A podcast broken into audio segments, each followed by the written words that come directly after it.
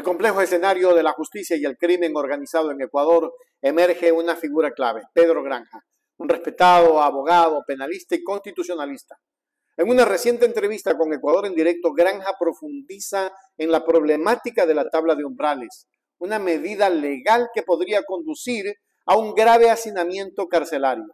Además, arroja luz sobre la operación mafiosa en Ecuador y el nacimiento del llamativo caso León de Troya. ¿Sabe dónde están los traficantes? Y esto no se lo dice la derecha ecuatoriana. En los puertos. Si nosotros tenemos un montón de puertos privados, ¿ya?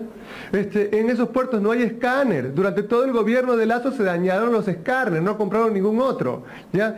Le voy a decir algo muy fuerte, mi querida Carla, mi querido Jaime. ¿Ok? Esto es una primicia. Esto, no se lo dice en ningún, en ningún programa de televisión del Ecuador abierta. Mire, año 2016 llega una pareja de chilenos a Guayaquil. Abril del 2016 se trasladan a un hotel en Guayaquil, en el sur de la ciudad, y allí compran 5 kilos puros de heroína, de tecata, de caballo. 5 kilos.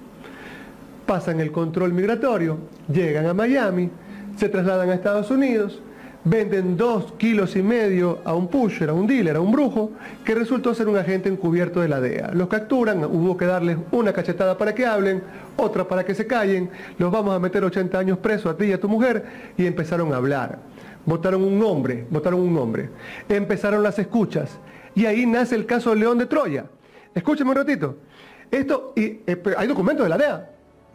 Interviene inmediatamente Toc Toc Scotland Yard. ¿ok? Y le dice, oye, estos están también traficando drogas para acá, para Europa. Nosotros también queremos meter plata para meter a nuestros agentes para las escuchas.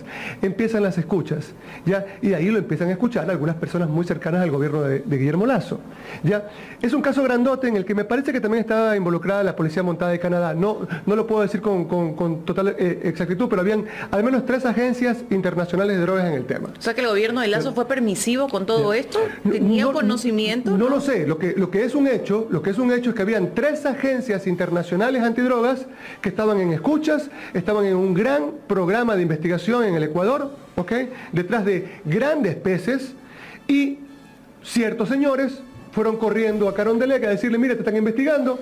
Otros sacaron la noticia, hicieron el escándalo y terminaron dañando una investigación que duró más de siete años para poder dar, darle duro al narcotráfico, al narcotráfico real. Porque usted cree que esto, estos sucios, estos panzones con, esos calzoncillos de eh, todo con, con, con, marcas, con marcas. Granja no se anduvo con rodeos al afirmar que los verdaderos traficantes de drogas se esconden en los puertos, lejos del alcance de la ley.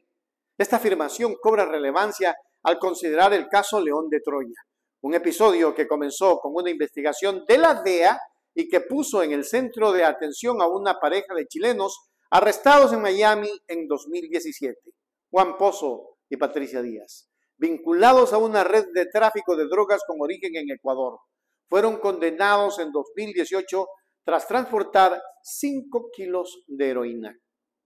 El hilo conductor de esta trama es Víctor Ramón L., identificado como el líder de la organización delictiva y figura central en la investigación antinarcóticos, León de Troya. El escándalo político y mediático desatado por la implicación del cuñado del entonces presidente Guillermo Lazo, Danilo Carrera, en el caso, desembocó en la caída de Lazo tras 900 días en el poder. La Fiscalía, reabriendo la investigación bajo el nombre Caso Encuentro, cambió el enfoque de narcotráfico a delincuencia organizada, insinuando así un posible boicot del gobierno de Lazo a uno de los casos antinarcóticos más emblemáticos del país. En conclusión, la entrevista de Pedro Granja revela un entramado de crimen, política y justicia que aún sigue escribiéndose. Mientras el caso Encuentro continúa su curso, la sociedad ecuatoriana y el mundo observan con atención, esperando respuestas y justicia en un escenario donde, como dice el propio Granja, este cuento aún no se ha terminado.